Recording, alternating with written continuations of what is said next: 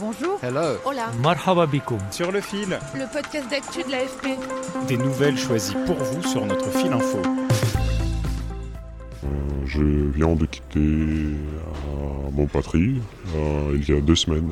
L'homme que vous entendez, nous l'appellerons Georgi. Ce russe de 40 ans vient de fuir Moscou et le risque d'être forcé à combattre en Ukraine. Ce musicien, qui est aussi sociologue, préfère rester anonyme, alors nous avons modifié sa voix. Georgi fait partie de ces nombreux Russes qui se sont échappés de leur pays juste après l'annonce par Vladimir Poutine de la mobilisation partielle. Il est passé par la Finlande pour arriver en France. Je l'ai retrouvé dans un café à Paris un samedi. Nous avons discuté pendant une heure de sa fuite, de la guerre en Ukraine, de Vladimir Poutine et du futur de la Russie. J'ai rencontré un homme rongé par un sentiment de responsabilité face aux horreurs du conflit. Je vous propose d'écouter son témoignage. Sur le fil. Euh, J'ai réussi d'avoir un visa à l'aide de l'atelier artiste en exil. Mon horizon euh, sur lequel je peux faire des plans pour ma vie est très limité, c'est pas plus tôt qu'une semaine. Pourquoi vous avez quitté euh, la Russie? Euh, je réfléchissais sur ce thème dès le début de la guerre, c'est-à-dire du 24 février. Alors la situation s'est changée avec la mobilisation et j'ai compris que je ne peux pas, je ne peux pas rester. C'est non seulement pas pour les raisons euh, de menaces directes euh, que, je, que je sois appelé à l'armée, mais c'est plutôt le climat psychologique. euh, Cette angoisse et anxiété sont devenues insupportables pour moi et c'était aussi mes, les membres de ma famille qui ont dit que, que je dois quitter. Je voyais dans les yeux qu'ils sont vraiment euh, effrayés par, euh, par cette perspective. J'ai compris que, oui, d'ac- d'accord, euh, je, je n'ai jamais voulu quitter mon, mon pays, mais peut-être le moment est venu. Et après, c'était peut-être l'une de mes conversations avec mon père, parce qu'il était toujours un homme très réservé pendant toute sa vie. Il m'a dit que je dois quitter, que je dois partir. Qu'est-ce que vous avez ressenti euh, quand vous êtes parti, quand vous avez quitté la Russie? C'était plutôt des sentiments très nostalgiques et très intenses parce que c'était la région, euh, la, frontière de Finlande. J'ai fait plein de trekking dans cette région et euh, c'est la nature arctique, elle est la même euh, en Russie et en Finlande. J'ai croisé ce bord symbolique, purement symbolique. Je reste dans le même paysage. C'est un grand vide euh, dans mon cœur, un, grand vide. Je suis désorienté, je ne sais pas que faire, je suis stressé. Un peu plus tard, c'est le sentiment prêche à culpabilité pour ceux qui ont resté en Russie. Parce que la possibilité de quitter, c'est le privilège. Je suis une personne privilégiée d'aller en Europe plutôt. Pas, pas, dans, pas dans les républiques euh, post-soviétiques. euh.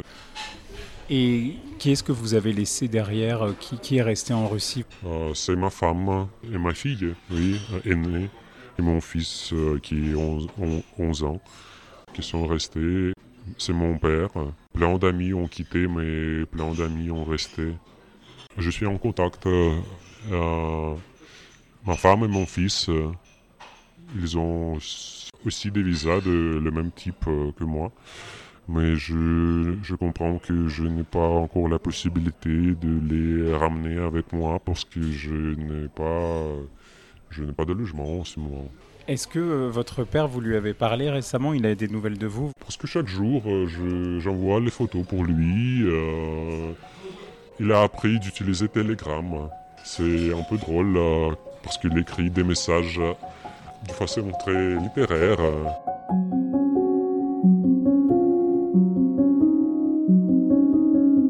J'arrête le récit quelques secondes pour vous dire que Georgi est aussi un militant politique et un opposant au régime de Vladimir Poutine.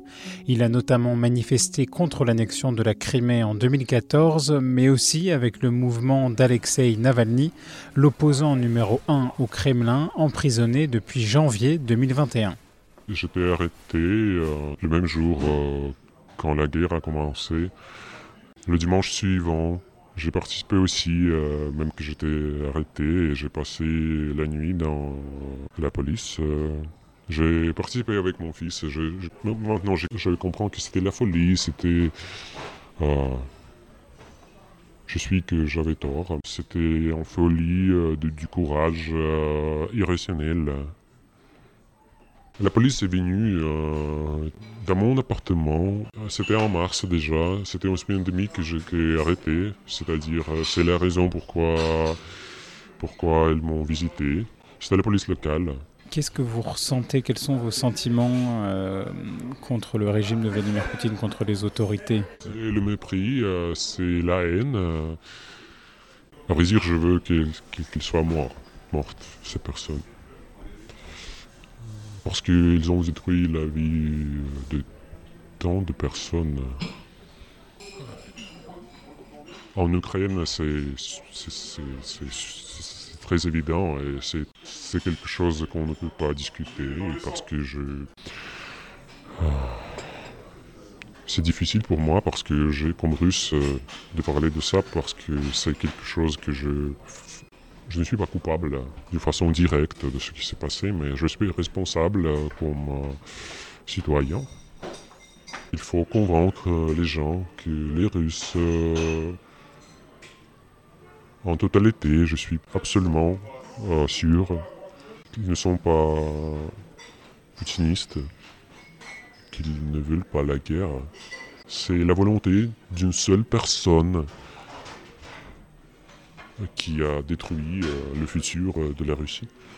J'espère euh, que ce régime il va tomber assez vite, peut-être dans l'année ou dans deux l'année que je peux, je peux travailler pour la Russie, pour la Russie future, pour meilleur futur pour mes enfants. Les Russes comme Georgi qui fuient la mobilisation n'ont pas tous la chance d'avoir un visa. En France, les demandes d'asile sont en hausse mais la procédure reste compliquée. Alors certaines associations comme Russie Liberté, qui m'a permis de rencontrer Georgi, demandent à l'Union européenne d'accueillir ses citoyens, de créer un statut juridique spécial et de mettre en place une aide financière.